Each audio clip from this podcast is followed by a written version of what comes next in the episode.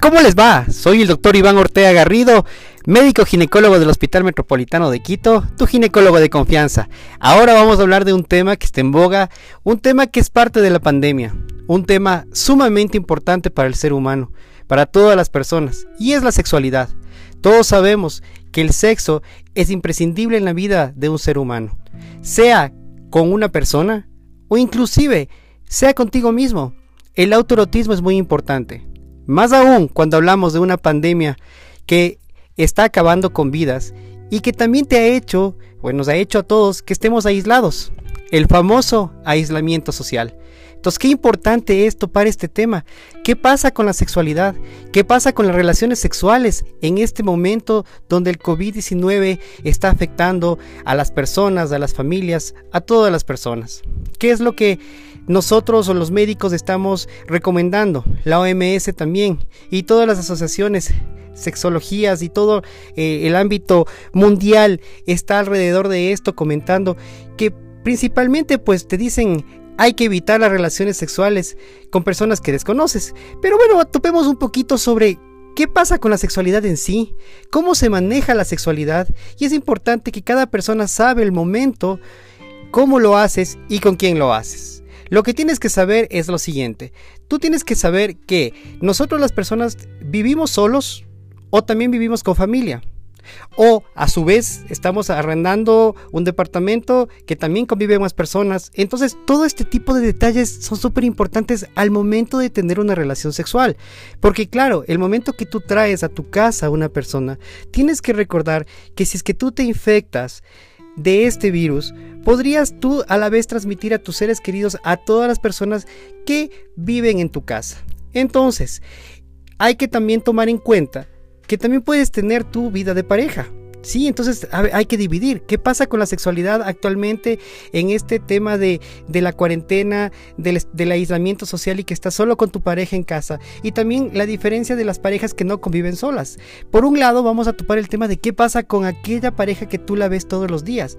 Probablemente por el estrés, las preocupaciones, el hecho de que tú estás pensando de que cada vez se está infectando más gente, escuchas las noticias de que se mueren personas a causa de este virus. Puede tener cierto efecto en tu líbido. Y esto es muy importante. La libido puede ser afectada por situaciones de estrés, problemas, preocupaciones e inclusive por los problemas intrafamiliares.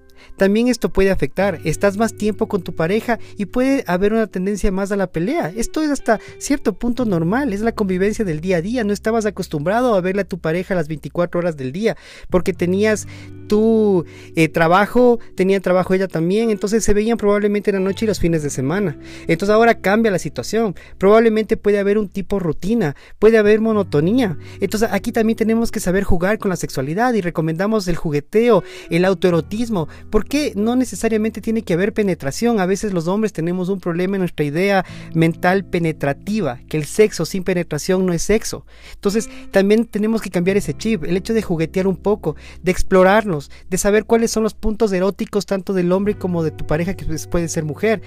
Puede ser una relación heterosexual, puede ser una relación homosexual. No cambia esto, el hecho de que tú te conozcas tu cuerpo y le conozcas a tu pareja. Esa parte es sumamente importante. Que haya una masturbación en pareja te ayuda mucho a conocer esas partes erógenas de su cuerpo, a que tú sepas dónde estimular. Mira tú que hasta el 60% de mujeres que tienen una vida de pareja y conviven juntos pueden tener relaciones sin orgasmo, tienen anorgasmias.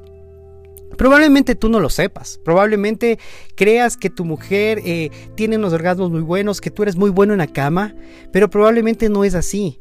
Es porque muchas veces falta ese jugueteo previo, falta conocer a tu pareja, Falta conocer la intimidad de cada uno, saber que las mujeres también necesitan sentimientos, que la mujer necesita escuchar eso bonito en la mañana, que le vayas preparando para que en la noche sea algo placentero. Sumémosle esto también a que muchas veces las parejas no es que son solas, tienen hijos, conviven más personas en la casa, entonces también el tema de la sexualidad es un poco más complejo. Tienes que buscar una hora específica de la noche, en la madrugada, para que puedas tener el encuentro sexual que te mereces con tu pareja. Cambiar de posiciones, es importante cada día hacerlo en una posición diferente. Si es que puedes tener en otras partes de tu casa, tener relaciones, que sé yo, en la sala, en el cuarto, eso también te ayuda a aumentar la llama del amor. Claro que dicen, pero es que ahora, doctor, estamos seis en la casa. Entonces, claro, tú obviamente en eso probablemente no puedas tener relaciones en todas las partes de la casa, pero sí cambiar la posición, probablemente fantasear, decir ahora fantasiemos, nos vamos a vestir de esto, o sea, simplemente es el jugueteo, el pensar más allá,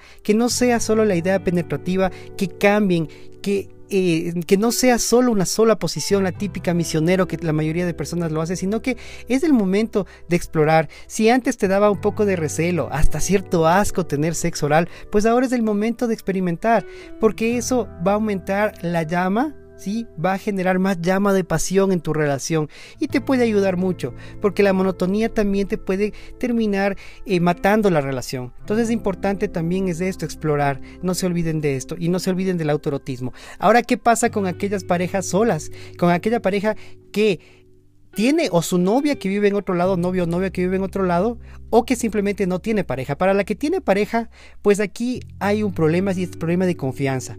Porque muchas veces tú puedes tener relaciones con tu pareja, pero tú no sabes con quién está conviviendo tu pareja, si es que tiene riesgos familiares, dónde está trabajando, con quién más está viendo, o sea, no necesariamente que, esté con otra persona, sino con, en, su, en su entorno de vida diaria, que si es que tiene riesgo o no de, de estar en contacto con una persona con COVID eso tienen que hablarlo muy bien, porque si es que no hay riesgos, están confinados los dos, no habría problema que tengan encuentros ocasionales eh, sexuales, siempre y cuando también tengan las precauciones necesarias, porque acuérdate que tú no eres solo, también es que hay factores, o sea, si tú vives solo y esa persona también vive solo y se encuentran, pues serían dos los, los, los eh, contagiados, digamos así, que ese no sería el bueno tampoco, no, no estoy diciendo de que ah, por lo menos ya son dos contagiados a que fueran seis, no, el hecho es, de disminuir el contagio. El hecho es de que tú sepas y seas consciente de que tienes un familiar con COVID y que no por tu deseo sexual puedes llevarla a contaminar o transmitir a otra persona. Uno tiene que ser claro y enfático en eso. Entonces hay que ver esto, factores de riesgo. Y peor aún, si es que tú no tienes una pareja y estás entrando en estas redes sociales donde no tienes conocimiento de esa persona y tienes relaciones, eso es lo que nosotros por el momento recomendamos que no es una práctica buena, porque tú no sabes con quién convive, qué es lo que hace de su vida, cómo sabes que no esté infectado y tener esos encuentros ocasionales son los más peligrosos. El encuentro que tú tienes con tu pareja que vive en otro lugar, ese, ese es un encuentro más saludable y es un encuentro que tú le conoces, tú estás hablando todos los días con esa persona, estás mensajeándote, entonces tú sabes el entorno de esa persona y asimismo cuando tengan contacto sexual con persona que no vive contigo es importante por ejemplo tomar posiciones sexuales de espalda. Te recomiendan por ejemplo posición perrito, eh, hay la profunda también que es de que es de espaldas, o sea, todas las que son de espaldas que no te veas y también con mascarilla, o sea, sea como sea, aunque sea de espaldas, es importante el uso de la mascarilla. ¿Sí? ¿Por qué? Porque evitar los besos. Porque, a ver, sabemos de que te puedes contaminar em, topando alguna cosa que está contaminada, algún elemento, pero realmente el virus debe entrar por la vía aérea por la vía respiratoria. Entonces, para que entre de esa manera, tú tienes que contaminarte, llevarte las manos a la boca, llevarte las manos a la nariz y a percibir. Entonces, esto es importantísimo, evitar ese contacto, evitar besarte.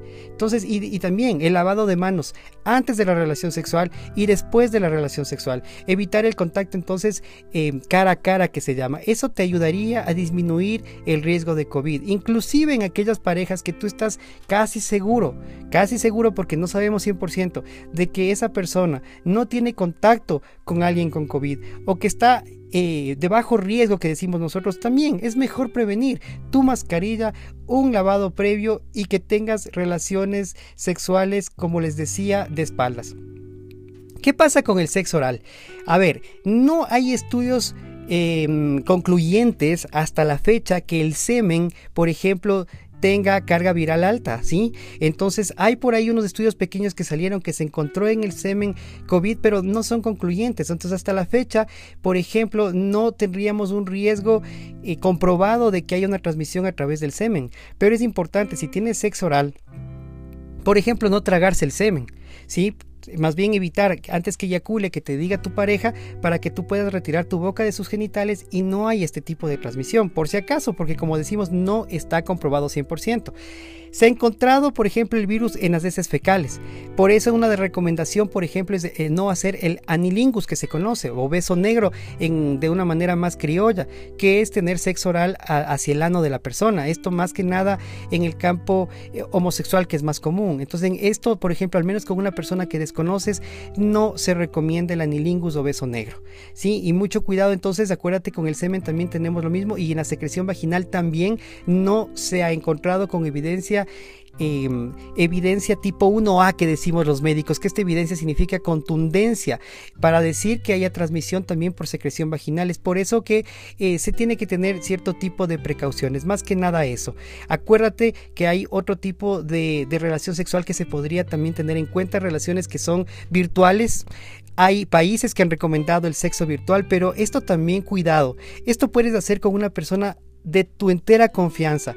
Porque recuerda que con el sexting que decimos nosotros, donde tú puedes mandar mensajes, mandar videos, e inclusive imágenes de tus genitales, puedes llegar a salir del entorno de esa persona que tú le mandaste. Ese celular, esa iPad, esa computadora puede estar en manos de otro familiar, de otra persona y probablemente o de gente inescrupulosa que haga llegar esa imagen y lo y lo haga llegar a más personas en redes. Es muy fácil hacer algo muy viral que decimos ahora a nivel de lo que son redes sociales. Ten mucho cuidado porque puede haber el sextortion, que es una extorsión prácticamente que te hacen por vía de redes, e inclusive también el ciberbullying, en el que tú realmente puedes caer en depresión, inclusive hay casos de suicidios por este tipo de problemas, por no saber eh, tener cuidado con el sexting. Entonces, es, es, es algo importante, las parejas tienen que vivir su sexualidad. Puedes tener sexo virtual, puedes utilizar Zoom, puedes utilizar Skype, puedes utilizar muchas redes, puedes utilizar live de algunas cosas,